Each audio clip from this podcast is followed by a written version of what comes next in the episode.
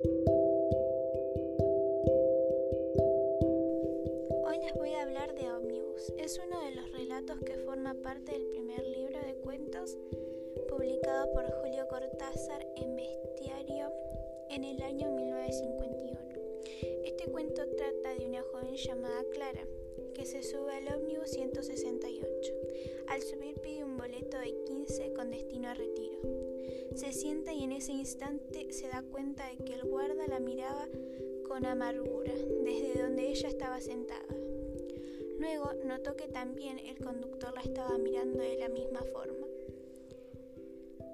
Entre halagada y nerviosa pensó, qué par de estúpidos.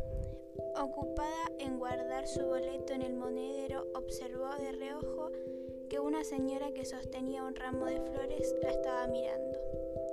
Ya enojada, sentía una impresión desagradable y a los dos segundos vio que un viejo con un ramo de margaritas también la estaba mirando. Todos los pasajeros del ómnibus la estaban mirando y todos ellos tenían un ramo de flores, menos Clara. Más tarde sube un joven que también pide el boleto hacia retiro. Tampoco llevaba flores. Y otra vez el conductor, el guarda y los pasajeros miraron atentamente al nuevo pasajero. Poco después, el ómnibus 168 eh, se fue acercando hacia la parada del cementerio de Chacarita y todos los pasajeros fueron acercándose a la salida para bajarse menos Clara y el joven. Cuando bajaron las personas, el muchacho decidió sentarse junto a Clara. Mientras sucedía esto, el guardia gritó Chacarita. Y como respuesta le dijeron, tenemos boletos de 15. Otra vez gritó Chacarita y contestó Clara, voy a retiro. Entonces el conductor arranca el 168 a gran velocidad y su conducta para ellos se vuelve violenta. A causa de las actitudes del conductor y del guarda, ambos jóvenes deciden realizar un plan para bajar lo más rápido posible. Llegaron a la parada del retiro, se levantaron de sus asientos, se dirigieron a la salida, el ómnibus frenó y en el mismo momento el conductor corrió por el pasillo con las manos estiradas. Por suerte Clara ya estaba saltando a la plaza. Y cuando miró su compañero también, y la puerta se cerró. Luego se dirigieron hacia un puesto de flores y él compró dos ramos de flores para cada uno.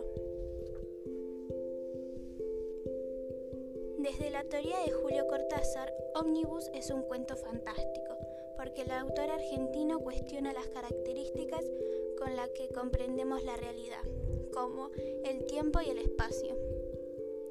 En el cuento de Omnibus se puede notar diferentes espacios dentro del mismo relato. Al principio Clara se encuentra en Villa del Parque, que es el barrio donde ella vive. Luego pasa por otros lugares de Buenos Aires para terminar su recorrido en retiro, en donde le sucede esta situación muy extraña.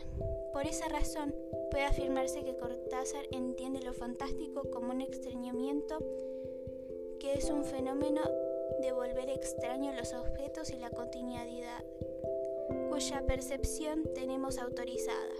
En cualquier momento le puede suceder a cualquiera, en este caso en el recorrido de, de un ómnibus.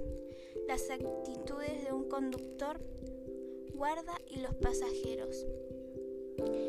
En el relato, el recurso de la elipsis, ya que omite ciertos datos que conducen a una infinidad de interpretaciones. Por ejemplo, cuando en el cuento se narra los arrojos, los arrojó de un lado la frenada brutal.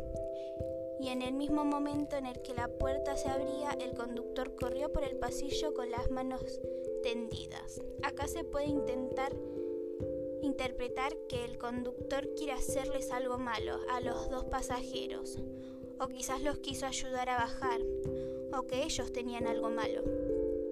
También funciona el recurso del pasaje, porque existe el movimiento de un lugar a otro. Por ejemplo, Por Tinogasa y Samudio bajo Clara. La paternal.